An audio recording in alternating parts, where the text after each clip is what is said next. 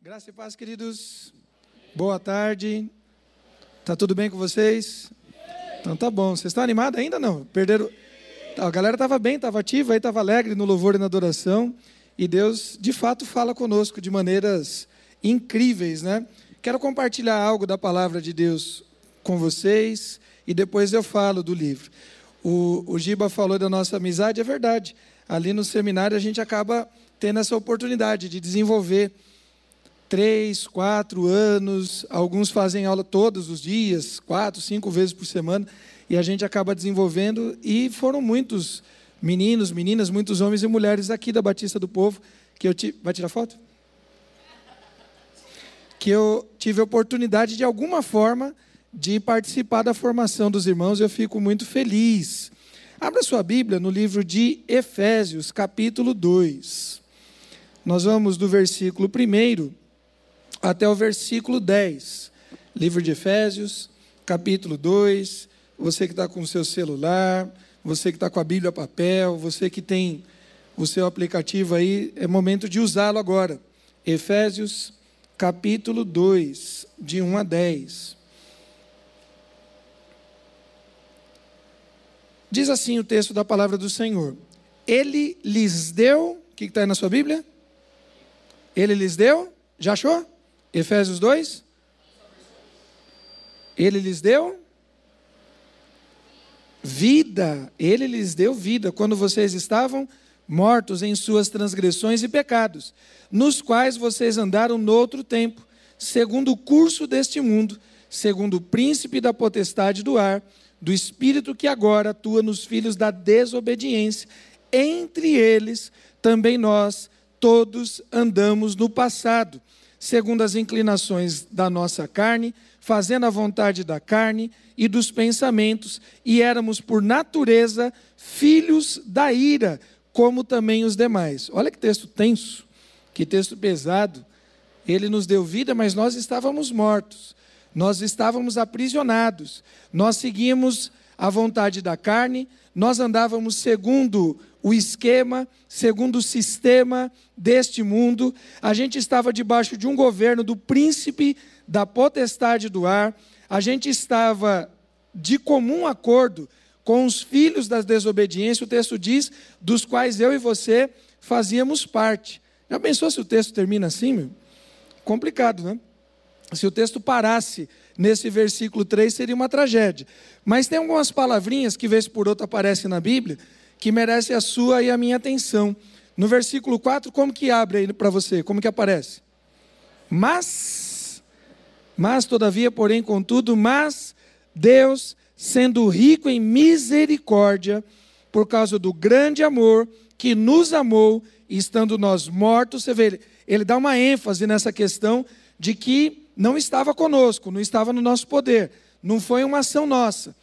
A gente não tinha reação, a gente estava morto. Ele agiu com misericórdia, com grande amor com que nos amou, e estando nós mortos em nossas transgressões, nos deu nos deu coragem, nos deu vida, juntamente com Cristo. Pela graça sois salvos. E juntamente com ele nos ressuscitou e com ele nos fez assentar nas regiões celestiais em Cristo Jesus. Deus fez isso para mostrar nos tempos vindouros a suprema riqueza da sua graça, em bondade para conosco. Porque pela graça vocês são salvos mediante a fé.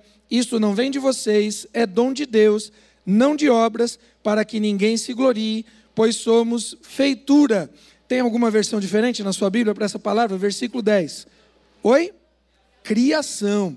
Pois somos feitura, pois somos criação dele, criados em Cristo Jesus para boas obras, as quais de antemão preparou para que andássemos nela. Amém? Vamos orar mais uma vez? Pai querido, obrigado pelo teu grande amor com o qual o Senhor demonstrou na cruz do Calvário Obrigado, Senhor, pela nossa vida no dia chamado de hoje. Obrigado, a Deus, por esta casa de oração, pela vida de cada um desses meninos e meninos, das suas famílias. Obrigado, a Deus, por esse momento de louvor, de adoração, porque o Senhor tem falado conosco. Já antecipadamente queremos te agradecer pela vida do Léo, crendo que o Senhor ouve as nossas orações e fará uma obra excelente. Obrigado a Deus pela vida do Giba, do pastor, a Deus aqui, um dos pastores dessa igreja local, por esse ministério com adolescentes. Ó Deus, que não falte da tua alegria, da tua paz, do teu amor. Fala conosco através dessa tua palavra. É o que nós te pedimos e agradecemos em nome de Jesus. Amém? Quando a gente pensa na, na questão da criação, e o texto vai dizer várias vezes que nós fomos feitos, que nós fomos criados, somos feitura, somos obras, somos é, criatura, criação de Deus. A gente volta lá para o início. E no final do chamado sexto dia, de seis grandes eventos de Deus, e três grandes, seis grandes eras, o texto vai terminar dizendo: Viu Deus tudo quanto tinha feito, e eis que tudo era muito era tudo muito bom. Essa questão de entendermos o papel da criação, ela faz diferença, não só na nossa fé, ela faz diferença em tudo na nossa vida. Porque quando nós pensamos nas teorias que nós temos, quais são as três, quatro principais teorias que você conhece a respeito do universo? Quais você conhece? Me ajudem? O evolucionismo, né, que é a a, digamos assim, a principal concorrente opositora do criacionismo, mas tem uma teoria que fala que o universo sempre existiu, então nunca foi criado, ele sempre existiu, sempre esteve aí. O evolucionismo, ele parte de uma proposta de que nada gerou tudo, de que não vida gerou vida, de que não racionalidade, não lógica gerou racionalidade e gerou lógica, de que não amor, não sentimento, não paixão, não altruísmo gerou paixão, sentimento, relacionamentos, amizade, altruísmo. Essa é a ideia da evolução. Além do universo sempre existente, tem outras teorias. Por exemplo, existe o criacionismo sem a pessoa de Deus. Uma ideia, parte também da filosofia grega, de que um pensamento não pensado, uma força, uma energia cria todas as coisas. É uma coisa impessoal. Então, não existia nada, essa força existia e essa força gerou todas as coisas de maneira organizada. Seria uma espécie de força matemática, uma força lógica que organiza todas as coisas. Tem outras teorias que falam do metaverso, que agora está muito forte nos cinemas. Tem uma teoria interessante, Giba, essa é mais recente, tem uns 4, 5 anos. O pessoal está falando de um universo paralelo, um universo indo e outro voltando. Interessante, para cada avanço que a gente dá na vida, na história, a gente teria um passo contrário. E um, tem um universo em expansão e um outro universo em contração. Em algum momento vai ter um choque, vai ter uma explosão. O que não falta é criatividade para dar resposta. Só que tem duas coisas. Quando a gente pensa naquilo que nos gerou, sempre existiu, foi o Big Bang, foi a matemática, foi um designer inteligente ou foi um Deus pessoal. A tomada dessa decisão vai mudar em duas coisas as nossas vidas. Primeiro, no sentimento que nós temos a respeito de nós mesmos. Será que a minha vida importa?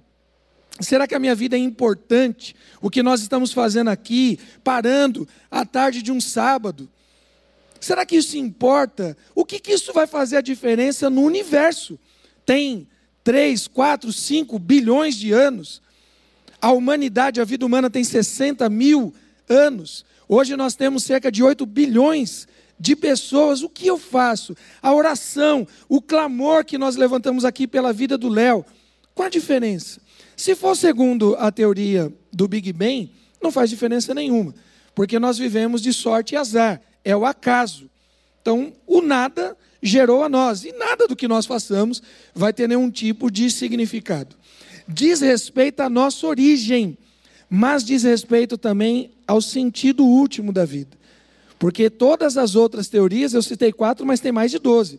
Todas as outras teorias a respeito do universo não conseguem dar um sentido para a minha vida. Por que, que eu acordo de manhã? Por que, que eu faço o que eu faço? Vai valer a pena? No mundo de injustiça, de corrupção, por que ser honesto? Se tanta gente está se dando bem na desonestidade, Será que a gente vai viver uma outra vida? Eu fico, por exemplo, com dó do meu amigo Giba. Imagina, o cara nascer de novo corintiano, três, quatro gerações. Isso é terrível. Ou não? Cadê os corintianos aí? Jesus amado. Jesus querido, vou te contar. Mas pensa, sentido de vida tem alguém que se interessa por mim. Eu fui pensado, eu fui desejado. Isso não tem a ver com a relação sexual do papai e da mamãe, que poderia estar querendo ou não, que foi planejado ou não, que foi acidental ou não. Isso tem a ver com algo que acontece antes da fundação do mundo. Querido, ninguém consegue dar uma resposta dessa para mim e para você, que a minha e a tua vida, ela tem um valor antes mesmo que eu e você tivéssemos sido gerado. O texto bíblico vai dizer isso para Jeremias: antes que você fosse gerado, antes que você fosse formado, eu te escolhi, te consagrei, te separei, te constituí para profeta das nações. Salmo de número 139 diz a mesma coisa. Todos os nossos dias estão contados. Deus sabe, ainda a palavra não chegou à minha boca. Tem cânticos que nós entoamos com essa poesia, né? Ainda a palavra não chegou à nossa boca e Deus sabe toda ela. A tua vida é importante para Deus. Eu vou falar algumas outras coisas aqui, mas se você saísse com essa verdade, já valeria muito a pena. A tua vida tem valor para aquele que é eterno. A tua vida tem valor para aquele que é sublime. A tua vida tem valor para aquele que é soberano. A tua vida tem valor para aquele que é o todo-poderoso. Às vezes eu e você ficamos entristecidos, bolados, a gente fica chateado porque a gente sofre algumas coisas que a sociedade, a família, a escola, os amigos, até a igreja, de repente não dá o valor que eu e você merecíamos. Querido, não perca tempo com isso, porque aquele que é maior que todas as coisas, ele te dá valor. Ele te escolheu, ele te desejou. Você tem sentido de origem e a tua vida tem um sentido de fim. E quando nós olhamos para esse texto, eu queria te fazer duas perguntas antes de voltar a ele. Está dizendo de um Deus que faz, um Deus que realiza, um Deus que, quando eu não tinha nada a oferecer, eu estava morto nos meus delitos e pecados, tinha nada a oferecer. Foi ali que ele me buscou, ali que ele me amou, ali que ele me viu, ali que ele me resgatou. O que, que Deus faz por nós? O que, que Deus já fez pela tua vida? Me ajude aí. O que, que Deus faz por nós? Me ajuda aí, turma. Oi? Fala mais alto, cara, aqui tem um barulho na ouvir. Ele nos guarda, verdade. Deus é o nosso refúgio e fortaleza, socorro bem presente. Deus nos guarda. O que mais? O que, que Deus faz por nós? Oi? Deus faz tudo. Me ajuda, me dá um, um exemplo. Ele me salvou. A salvação é um ato de Deus. Ele fez por mim. Certo? Deus fez por mim. O que, que Deus faz através de nós? O que, que Deus faz através de nós? Oi? A gente prega o evangelho. Então Deus nos usa para levar as boas novas a outra pessoa. Que mais? O que, que Deus faz através de nós? Deus cura. Nós clamamos aqui por cura.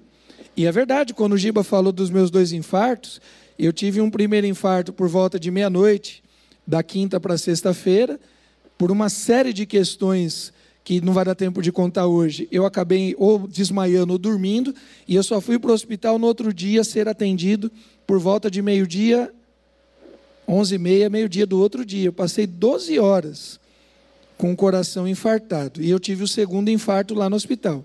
Por conta desse delay, desse período de 12 horas, parte do meu coração morreu, necrosou. Então, quando você olha o coração, tem um pedaço dele que a carne morreu, porque como não estava bombeando sangue, aquela parte final morreu. Deu ruim mesmo.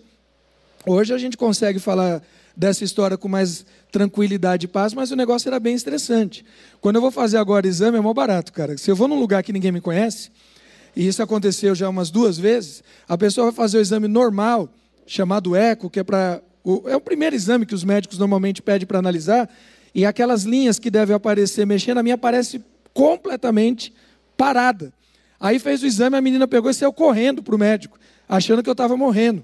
Mas na verdade, porque o coração, parte dele não funciona. Então foi mais engraçado, porque o médico já conhecia ele, não, calma, ele não está infartando de novo, não, ele já, já infartou. Ele já morreu e já voltou. Então, assim, Deus é bom. Deus faz coisas por nós, Deus faz coisas através de nós. Um abraço, um sorriso, uma palavra, uma visita. Deus faz coisas através de nós. Mas tem um item que a gente se preocupa menos. Deus quer fazer coisas em nós. Deus quer fazer coisas em você. É importante pregar, é importante interceder, é importante visitar, é importante trabalhar, estudar, mas tem um momento que Deus quer trabalhar na sua vida. Cadê os slides? Passa aí para a gente. Pode passar. Quando nós olhamos o texto que fala da obra do pecado, do mundo da iniquidade, do príncipe das trevas, a gente consegue entender um pouquinho a ação do pecado. O que, que o pecado faz nas nossas vidas? Primeira coisa é a morte espiritual. Junto com a morte espiritual é um pacote completo, tá? é, um, é um combo com batata grande, com tudo, é um pacote completo o pecado. Ele te tira da presença de Deus, ele gera crise com você. Às vezes não precisa ninguém falar mal de você, às vezes não precisa ninguém olhar diferente para você. Às vezes não precisa ninguém apontar o dedo. Você não está feliz com você mesmo. Sabe o que, que tem a ver isso? Pecado. Porque você deveria estar feliz com você. Porque você foi feita a imagem e semelhança? A imagem e semelhança? De Deus. Se você tem a cara de Deus, por que, que você não se curte? Por que, que você não se gosta? Você deveria ser a primeira pessoa a se amar. Então, é o pacote completo do inferno. Você rompeu com Deus, você morreu espiritualmente, se tornou escravo do príncipe das trevas, versículo de 1 a 4 que nós vimos. Estamos destinados à ira. Que foi aquela hora que eu parei e falei, gente, se o texto terminasse aqui é uma tragédia. Eu estou destinado à ira. Mas aí o texto vem com um mas, todavia, porém, contudo, Deus agiu. Então qual é a ação, qual é a obra de Deus por nós? Nós falamos, misericórdia, amor, nos dá vida e mais. Esse texto é fantástico, porque o texto diz que ele nos deu vida juntamente com Cristo, versículo 5, e diz que juntamente com ele nos ressuscitou e juntamente com Cristo nos fez assentar em regiões celestiais. E o tempo verbal é no passado, já está realizado. Você não estará com Cristo, você está com Cristo no dia de hoje. Você não estará nas regiões celestiais sendo protegido, sendo guardado. Você é protegido e guardado no dia de hoje. O sangue de Jesus já cobre a minha e a tua vida de tal forma que tanto nos leva à presença de Deus Pai, Hebreus capítulo 10, pelo novo e vivo caminho. O sangue de Jesus me coloca na presença de Deus, como o sangue de Jesus me protege da presença do inimigo. Você consegue imaginar isso? o sangue de Jesus te cobrindo, você chegando na presença de Deus, você estava destinado à ira. E nesse sentido, vamos fazer uma pequena brincadeira, como se Deus fosse míope ou estrábico, como eu. Eu tenho miopismo e astigmatismo, duas doenças. Eu não consigo identificar o rosto a partir daqui, ó. já não vejo mais. Eu sei que o rosto do Gibe é feio porque eu lembro, eu tenho memória, mas eu não enxergo. E quando eu e você vamos na presença de Deus, no nome de Jesus, Deus começa a olhar, e ao invés de derramar a sua ira, ele começa, nossa, mas parece com Jesus. Esse sangue, esse vermelho que está cobrindo a vida dele, dela, será que eu deveria castigar? Não, mas é a cara do meu filho. Nós nos tornamos a cara de Jesus diante de Deus. Você crê nisso? Coisas que Deus fez por nós. Mas eu quero hoje te chamar a atenção para algumas coisas que Deus faz em nós.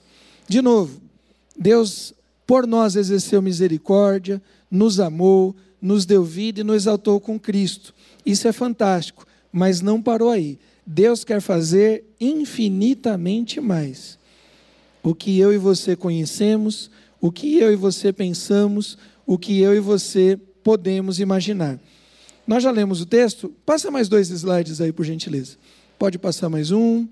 Deus está fazendo uma obra excelente na sua vida. Quem tem aqui 14 anos? 15 anos? Bastante gente. Cadê a turma dos 16? 17, 18. Isso aí.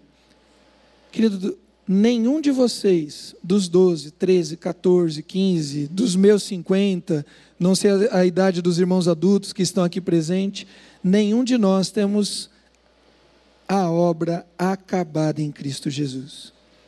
Deus continua trabalhando em você.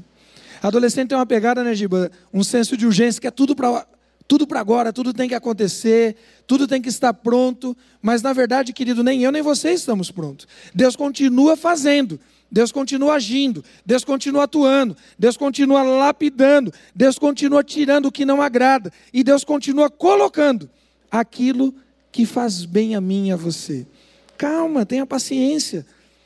Outro dia, encontrei com um jovem que era da nossa igreja, estava meio esfriado da fé, ouve o papo. Encontrei com um rapaz no metrô. A gente trocando ideia, pô, você está meio sumido, isso, aquilo, tal. Mesma brincadeira que você fez com a menina aqui, a gente faz também, muito parecido. Tinha um nível de amizade. E aí ele chega para mim e fala assim: não, eu, eu dei uma parada que eu estou muito, tô muito entristecido, eu estou muito. E usou vários termos para dizer o que ele estava sentindo. Eu perguntei, cara, mas o que está acontecendo? Ele, não, eu não conquistei nada na vida. Eu não conquistei nada na vida. Eu não tenho um carro, eu não tenho uma casa, eu não tenho um apartamento, eu ainda não isso, aquilo. Eu dei uma medida nele de cima e embaixo. Falei, mano, quantos anos você tem? 23 anos. Achando que não tinha conquistado nada na vida. Sendo que ainda tem uma vida inteira para conquistar ou não essas coisas. Porque não é isso que faria dele o que de fato Deus tem para fazer. Será que você não está muito acelerado com aquilo que você espera para você mesmo? Deus está fazendo uma obra. Passa mais uma aí. O texto que nós vimos aqui, se você continuar com o seu celular, com a sua Bíblia aberta, vai dizer o seguinte, versículo 7. Deus fez isso para. Quem está com a Bíblia aberta aí ou com o celular? Me ajuda aí, versículo 7. O que está escrito aí? Deus fez o quê? Deus fez o quê? Para mostrar nos tempos vindouros a suprema da sua riqueza. O que Deus está fazendo na minha vida, o que Deus está fazendo na sua vida, principalmente você, mais novo, 10, 12, 14, 16, 18, 20 anos, que ainda tem uma vida inteira pela frente, para desenvolver, para crescer, para aprender. O que Deus está fazendo na sua vida hoje é o que Deus quer mostrar amanhã. Você vai ser o destaque de Deus no meio do mundo dos homens, lá na escola, no cursinho, na faculdade, nas empresas. O que Deus está fazendo na tua vida hoje é para te destacar para louvor, honra e glória dele mesmo. Você crê nisso? Querido, espera. Para de ficar desesperado. Quantos meninos e meninas aí se mutilando, preocupado com o corpo, bolado com o tamanho do nariz, da orelha, altura, largura, se é alto demais, se é baixo demais, se é gordo, se é isso, se tem espinha. Isso tudo passa. Isso não é nada. E você perdendo o seu tempo. Há umas meninas chateadas porque tomaram fora de um cara. Olha, foi benção, é livramento, filha. Feio daquele jeito, aquele moleque. Para com isso. E você não está se vendo aquilo que só Deus vê. Os artistas do passado, Michelangelo, Leonardo da Vinci, outros personagens que trabalhavam escultura, pintura, eles falam, tem registros a respeito disso. Quando eles viam determinadas pedras, diferente de hoje, nós temos máquinas de corte perfeito. Você coloca ali no laser, ele corta perfeitamente. Naquela época, não. Então, tinha determinadas pedras que eram disputadas porque a pedra em si já era perfeita. Então, eles disputavam aquele pedaço de mármore. Só que quando ele olhava o mármore, ele não estava vendo a pedra, ele já via a escultura, ele já via a estátua que ele ia fazer, ele já via a obra. Quando olhava determinada parede, determinado vitral, ele olhava, ele já via aquilo que seria. Querido, eu e você vemos a pedra. Eu e você vemos o que está rolando hoje no nosso corpo, nos nossos sentimentos, na nossa família, no nosso país. Deus está vendo você realizado nele em Cristo Jesus. Para de se estressar com o tempo de hoje. Ainda tem coisa para Deus fazer na sua vida. A gente conhece a história de Jó? Quantos conhecem a história de Jó? O texto de Jó começa assim: E Deus, numa conversa com o diabo, o diabo não tinha o que fazer para variar, né? Estava perturbando. E Deus fala assim: diabo, vem cá, vem trocar uma ideia comigo, dá, dá, dá um pouco de sossego para os meus filhos. O texto bíblico diz que o diabo anda ao nosso derredor, bramando como um leão, procurando alguém que possa. Deus chamou o diabo e diz assim: Viste o meu servo Jó? Vem cá, diabo, dá uma olhada. Meteu um holoforte, uma luz dessa, destacou Jó. Viste o meu servo Jó? Homem justo, temente a Deus e que se aparta do mal. igual Jó não tem ninguém. Querido, vamos fazer um exercício de bastante profundidade. Você que está aqui no meio, você que está lá no fundo que eu não enxergo direito, você que está conversando, você que está no celular, você que está prestando atenção. Vamos fazer um exercício? Vamos tirar Jó dessa conversa? E se esse papo espiritual entre Deus e o capeta, entre Deus e Satanás, fosse sobre mim e sobre você? Quem apresentaria quem? Deus apresenta Jó porque Jó era um dele, de Deus. Satanás, vem cá, eu quero te apresentar um dos meus. Eu quero te apresentar um que anda comigo, que tem comunhão comigo, que a gente troca ideia diariamente. Eu quero te apresentar alguém que a gente tem intimidade, afinidade, a gente tem alguns gostos em comum. Eu quero te apresentar um amigo, eu quero te apresentar um parente, eu quero te apresentar um colega, eu quero te apresentar alguém que anda comigo. Esse aqui é Jó. Homem justo, temente a Deus e que se aparta do mal. Aí o diabo não queria ficar quieto na conversa, e de repente chega assim: Deus, eu quero te apresentar também alguém. Está aqui Fulano, Ciclano. Esse aqui é mentiroso, é corrupto, é promíscuo, ele está na pornografia, ele está na mentira, ele está no engano. Igual esse, igual essa. Tem um monte. Quando Deus vai apresentar Jó, só tinha um. Quando o diabo apresenta os deles, são vários. Querido, se fosse eu e você nessa conversa, de alguma forma Jó já estava pronto, de alguma forma Jó já estava preparado para este momento. Não é que Jó era um superstar da fé, mas Jó estava minimamente preparado para este momento e nós precisamos estar preparados. Passa mais uma aí. Esse fundo que eu mostrei, volta lá um instante, por gentileza. Essa imagem de fundo é o painel que Michelangelo pintou lá na Itália, na catedral chamada Sistina. E ele faz uma pintura inspirado no texto de Gênesis, ele cria vários painéis para falar da criação. Pode passar agora. Cerca de cinco anos trabalhando, entre 1508 e 1512. Ele assume, e foi uma roubada isso para ele, porque Michelangelo não era pintor, Michelangelo era escultor. Os caras colocam ele para fazer essa obra para tentar queimar o filme dele, porque ele era muito bom na escultura. E ele resolve se dedicar à pintura. E se torna uma das obras mais conhecidas da história da humanidade, mesmo para quem não tenha ido até a Itália, em algum momento, em algum filme, em alguma série, em algum desenho animado, você já viu isso nove grandes painéis. O primeiro painel representa a luz, o segundo retrata a separação dos astros, o terceiro a terra sendo separada do mar, e o mais famoso quadro é o quarto. Passa mais um aí. Essa imagem é a mais famosa de Deus tocando no ser humano. Quando Michelangelo estava fazendo essa obra, ele não conseguia terminar cinco anos. De novo, século XVI. Imagina estar tá pintando lá em cima, sem os equipamentos que a gente tem hoje. O cara amarrado, o cara com andaimes de madeira grossa feito naquela época. Ele acabou com a visão dele.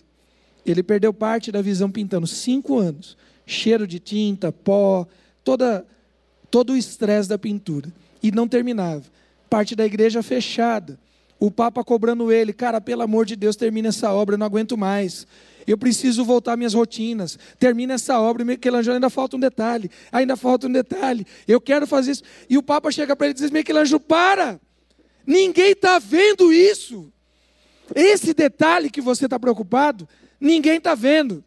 Qual a resposta de Michelangelo? Duas pessoas estão vendo. Eu e Deus. Queridos, os detalhes da sua vida são vistos por Deus. Talvez o teu pai e a tua mãe não saiba de algumas das tuas crises, de alguma das tuas dores, não saiba de algumas questões suas lá na escola, lá na faculdade, lá no cursinho, não saiba algumas questões tuas em relação ao teu corpo, não saiba algumas questões tuas. Talvez para o de fora, para com isso. Isso é besteira, isso é frescura. Tem duas pessoas que sabem, uma é você e outra é o teu Deus que está fazendo uma grande obra na tua vida. Você crê nisso? Deus está fazendo uma grande obra. na minha e na tua vida, o detalhe do detalhe que só Deus vê, aquela pincelada, aquela cor que só Deus sabe. Passa mais uma aí. O segundo item que eu quero destacar é que a obra de Deus, ela é graciosa. Qual era o primeiro item mesmo? A obra de Deus é para ser é para ser vista. Você não foi criado para andar nas trevas, você foi criado para andar na luz, para ser visto e admirado. Versículo 7 de novo. Deus fez isso para mostrar nos tempos vindouros a suprema riqueza da sua graça em bondade para conosco. O que Deus fez não é apenas para ser visto e admirado, porque tem brilho, porque tem glória, porque tem excelência. A tua vida é assim. A tua vida foi feita para brilhar. Não é para andar nas trevas, não é para andar no oculto, não é para ter vergonha, não é para se esconder debaixo de um capuz, não é para se mutilar, não é não, é para ser visto. Deus fez o melhor na minha e na tua vida para você ser visto. Só que a obra de Deus não é apenas para ser admirado. Tem muitas coisas que são admiradas e não vale a pena. Não são boas em si. Mas o que Deus fez, além de ser belo, de ser bonito, também é para ser bondoso, gracioso, cheio de graça. Foi o termo que João utilizou quando ele viu Jesus. O Verbo se fez carne habitou entre nós e vimos a sua glória, como a glória do Filho de Deus, cheio de graça e de verdade. Você precisa ter uma vida graciosa. Querido adolescente, jovem, alguns adultos que estão aqui presentes, nós somos chamados para viver uma vida em excelência em nome de Jesus. Não é para a gente andar de cabisbaixo, não é para a gente andar em depressão, não é para a gente andar em ansiedade, não é para a gente andar em crise. Lógico que temos questões de depressão que tem a ver com química, precisa ter ajuste hormonal, precisa de acompanhamento. Eu não estou falando dessa. Eu estou falando daquela tristeza que muitas vezes, por conta de um zilhão de coisas, vem na tua mente e no teu coração. Você precisa andar em alegria, porque aquele que te fez, aquele que te criou, ele te ama, ele não te deixa, ele não te abandona. É promessa dele. Estou convosco todos os dias até a consumação dos séculos. A obra de Deus é para ser admirada, a obra de Deus é para ser curtida. Viva a vida. Uma vez a gente faz um trabalho lá na Fundação Casa com menores infratores. E quando a gente conversa com a casa masculina, né, a gente conversa com os meninos, a gente fica numa casa que ela pega os infratores que ficam até três anos. Aqueles crimes mais complicados, estupro, sequestro, homicídio, latrocínio. Então, a média é de quase dois anos e tem os que ficam três. Então, a gente tem tempo de conversar com eles durante muito tempo, levando a palavra de Deus, uma proposta de vida melhor, diferente daquela que levou ele para aquela situação. E um dia teve uma história que me marcou absurdamente chegou um interno novo. Quando o interno novo chega, eles não levam direto para os alojamentos, para a convivência com os outros internos. Não sabe se ele tem alguma rincha, se ele é de alguma gangue diferente, se ele tem alguma questão. Então ele é separado. E ele fica no seguro. Então ele fica numa outra cela, fora. Pelo menos 30 dias. 30 dias, sem ver o sol, 30 dias. Ele chega e ele é retirado. Um determinado desses meninos chegou. E na, no horário que eu estava lá. E a diretora da casa perguntou se eu poderia ir lá conversar com ele. Eu fui. Cheguei na cela para conversar com ele, me apresentei, falei do que a gente fazia semanalmente, convidei ele para ele estar conosco, para ter um período de cura, para se libertar, para se arrepender, para mudar de vida tal. Ele chegou, falou assim: Senhor, muito legal isso aí que vocês fazem, mas não precisa perder seu tempo comigo, eu estou de boa. Eu, não, rapaz, vamos andar junto, pá, o que, que você fez, o que você não fez, quanto tempo você vai ficar aqui e tal. Ele, senhor, legal isso daí que vocês propõem, mas assim, não perca seu tempo comigo, porque eu vou sair daqui e vou voltar por crime. Aí eu dei uma respirada, eu falei, caramba, né? Eu falei, mano, você acha que vale a pena, cara? Você já veio parar aqui, quantas vezes você foi preso? Ah, já fui preso quatro, cinco vezes tal. O que, que adianta, tá, tá, tá, não sei o quê. Você conhece algum, alguém do crime que está bem com a minha idade? Com 45, com 50 anos? Cara, é vida curta. Você vai viver 28, 30 anos, você vai morrer. Se a polícia não te matar, os bandidos te matam. Ele, senhor, para mim tá bom, se eu viver até 25 anos, tá legal. Eu quero viver um tempo, quero curtir, e depois para mim já era. Eu falei, caramba, tá difícil, né?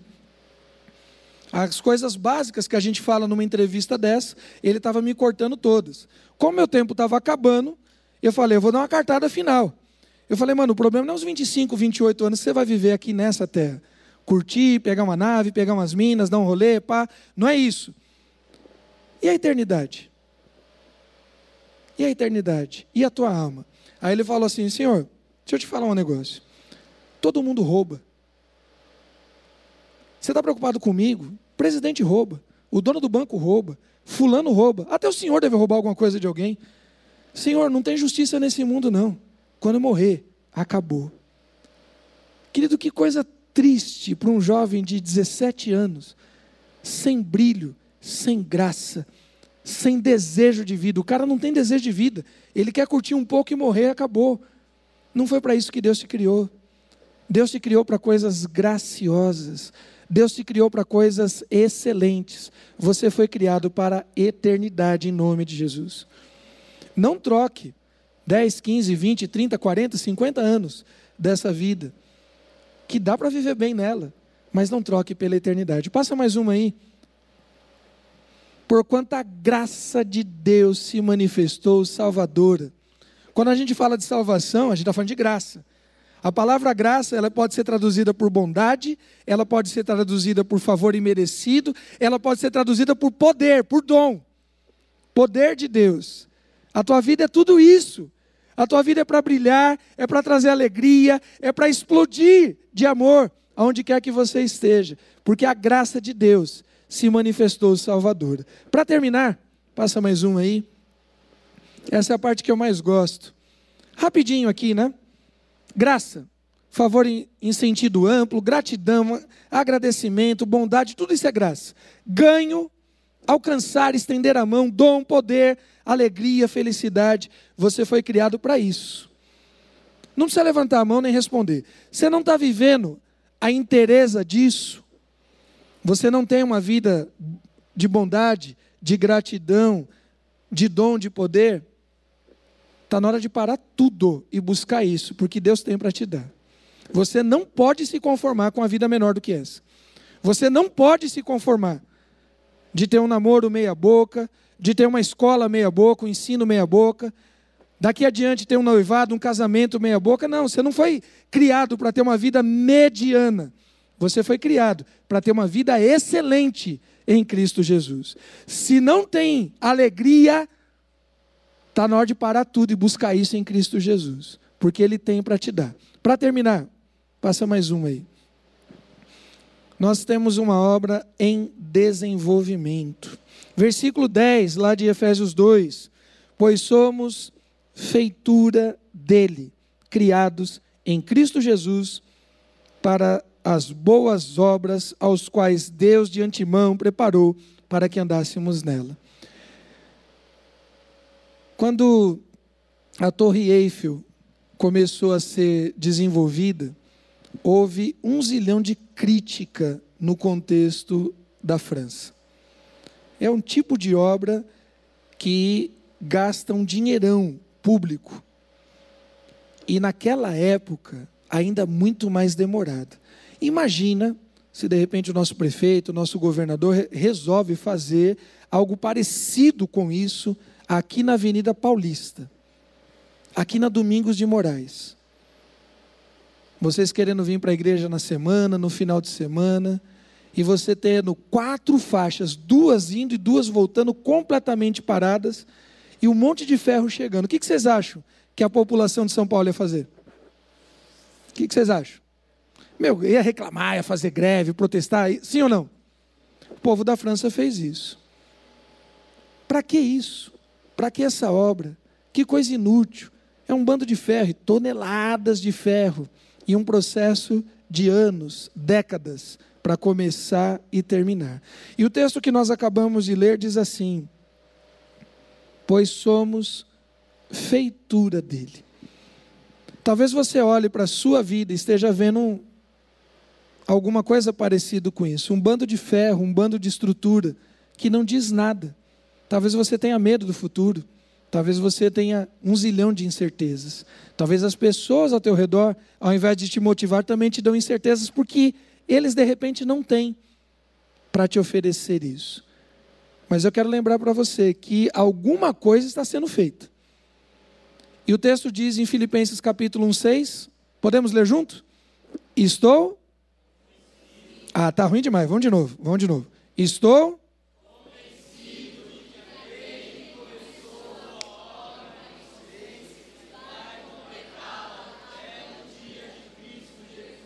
Aquele que começou a boa obra, ele vai fazer o quê? Quem começou? Quem termina? Querido, creia nisso, Ele está fazendo uma boa obra na minha vida e na sua. Não acabou, querido. Tua vida não acaba na adolescência. Ainda vai ter a juventude, vai ter a fase adulta e todas as fases são excelentes. Às vezes as pessoas falam assim: Nossa, eu tenho saudades. A melhor fase da minha vida foi tal. A melhor fase da minha vida é hoje. Poder acordar, levantar eu estou vindo de, uma, de, um, de um day camp com adolescentes. Tem um vídeo aqui para mostrar, eu mando, você põe aí. Fui jogar com o coração bichado. Joguei bola com os moleques. A minha esposa, do nada, estava conversando lá em cima e resolveu me filmar um pedaço. Bem na hora que eu dei dois tocos no moleque. Um chapéu indo e voltando. Trocando de pé, tá? Ele veio, tomou de direita e voltou e tomou de esquerda. Melhor dia de hoje. Qual que é o teu melhor dia, querido? É hoje, você está vivo. Você está respirando. Melhor dia de hoje. Para de pensar no que aconteceu lá atrás. Para de ficar projetando o que vai acontecer lá na frente. Você nem sabe. Dizem os pesquisadores que 70% dos. Olha, olha o número: 70% daquilo que me gera ansiedade sobre o que vai acontecer no futuro não acontece. Ou, se acontece, virou algo rotineiro, normal. Eu estou perdendo tempo por alguma coisa que vai ser rotineira. Passa mais uma aí. A palavra feitura que aparece aí no texto bíblico, no original, é poêmia, que nós utilizamos para poema, que nós utilizamos para literatura, que nós utilizamos para inspiração, que nós utilizamos para arte, para dança, para música. Eu queria que você pensasse que você é um projeto artístico do Deus Criador, é um poema. Viste o meu servo Jó? Você pode repetir comigo? Viste o meu servo Jó? Agora troca o nome e põe o seu. Viste o meu servo público, aí você põe seu nome, vamos lá? Viste o meu servo público.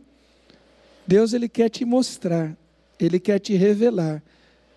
Parecia um bando de ferros retorcido, mas a obra dos franceses se tornou o lugar mais visitado do mundo todos os anos. Fez, deu trabalho para uma geração, mas é o lugar mais admirado do planeta até hoje. O projeto artístico de Deus muitas vezes é incompreensível no seu tempo, as pessoas não compreendem. Quem aqui, não sei se os pais estão presentes, tem pais presentes aqui não? Ah, então não precisa levantar a mão não, que eu não sei de quem que são os filhos. Não precisa levantar a mão, mas você já deve ter dito isso. Ah, o meu pai, a minha mãe não me compreende. Quero te contar um, um negócio. Verdade, não compreende mesmo. Porque o que você tem dentro de você não basta ser um pai e uma mãe, precisa ser um Deus para te compreender. Porque o que você tem dentro de você é gigantesco. Pai e mãe não conseguem compreender. Amigo não consegue compreender. Namorado, namorada não consegue compreender. Também não vai ser nas drogas que vai revelar. Não está na cerveja, não está no narguilha, não está na maconha, não está no crack, não está na coca. Não está. Somente um Deus que te conhece é que pode te compreender. Muitas vezes incompreensível no tempo, só é valorizado lá na frente, é exposto em grandes casas de museu, cheio de graça, de bondade, de brilho. Essa é a tua vida sendo trabalhada por Cristo Jesus. Baixe sua cabeça um instante. Vamos orar.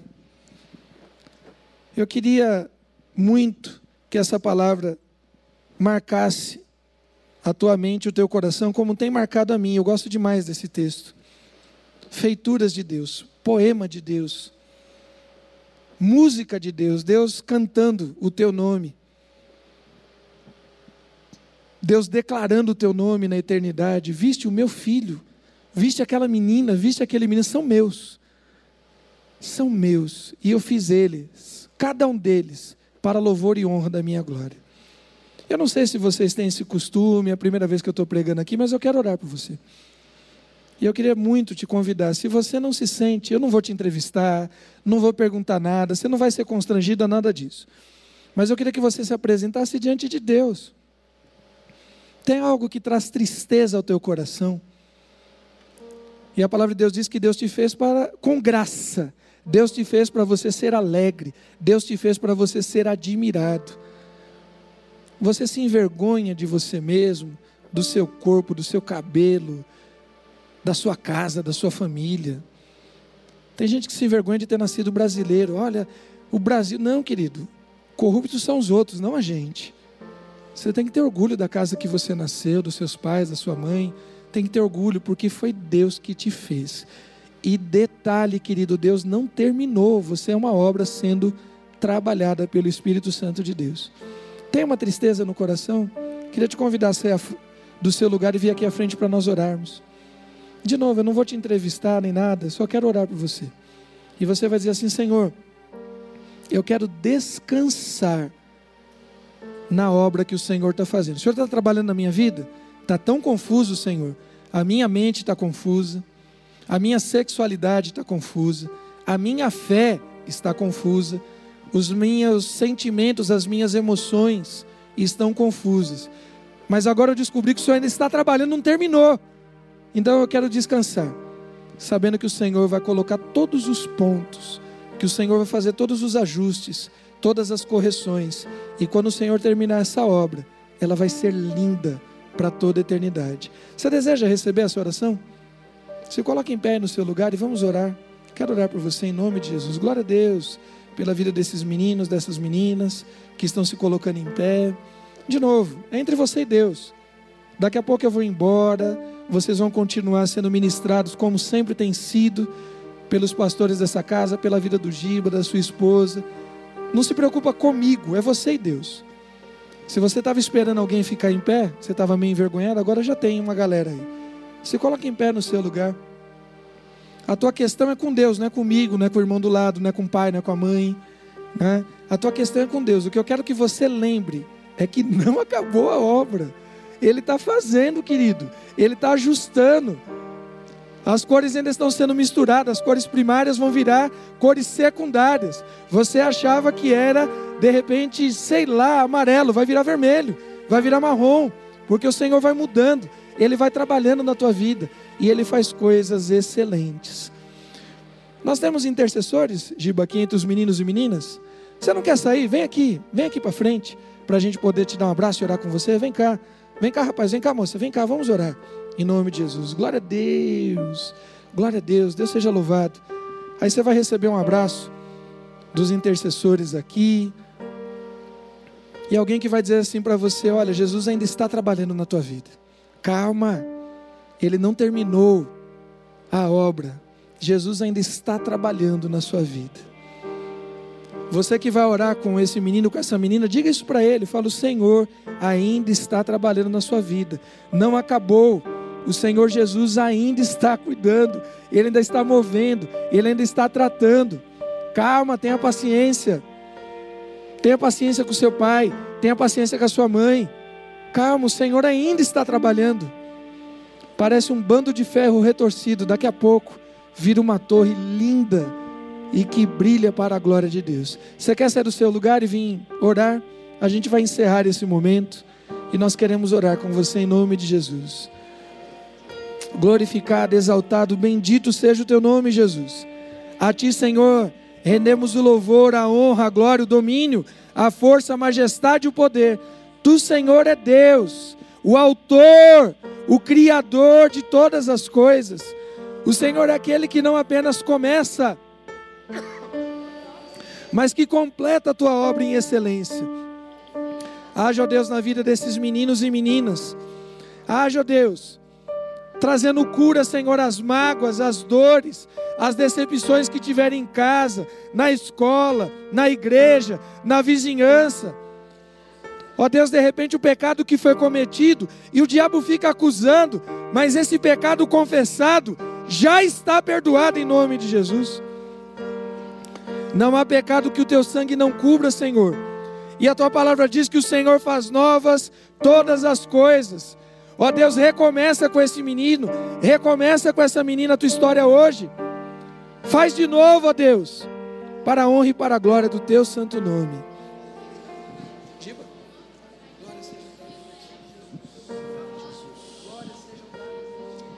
Aleluia, Senhor, que o Senhor esteja realmente, Pai, curando os corações, libertando o Senhor Jesus das cadeias emocionais, ó Pai, que cada um de nós aqui saibamos que somos obras-primas do Senhor, ó Pai, em nome de Jesus.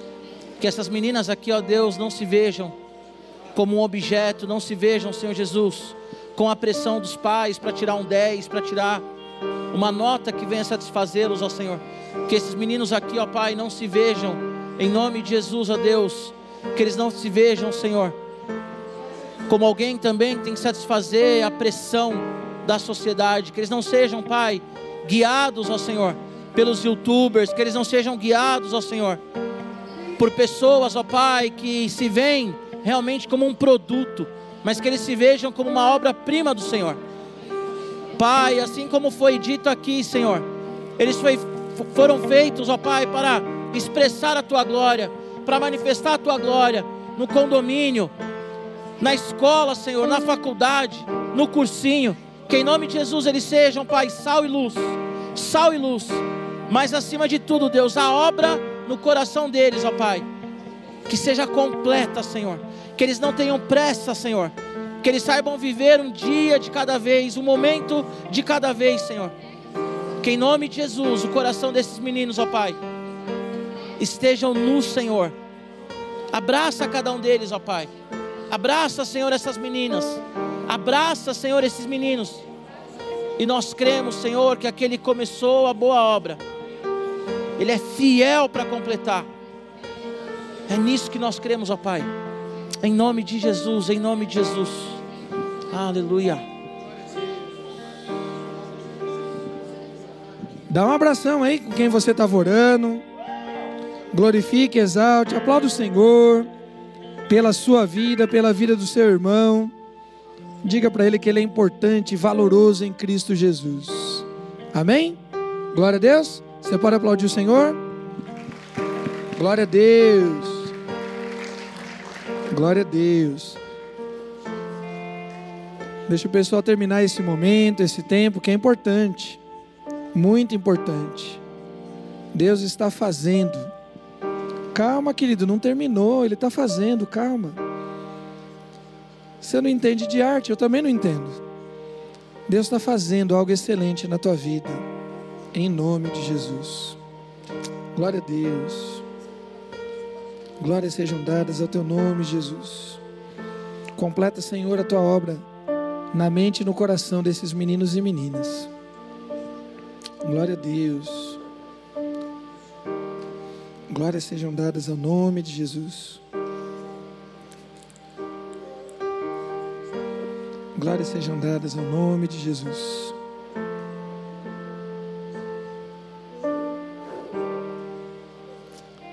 Glória a Deus. Se permita recomeçar. A palavra de Deus diz que Jesus faz novas todas as coisas. Mentira do diabo, que porque você já fez isso ou aquilo, agora não pode mais, não dá certo. Ele perdoa e ele faz novas todas as coisas. Amém? Glória a Deus.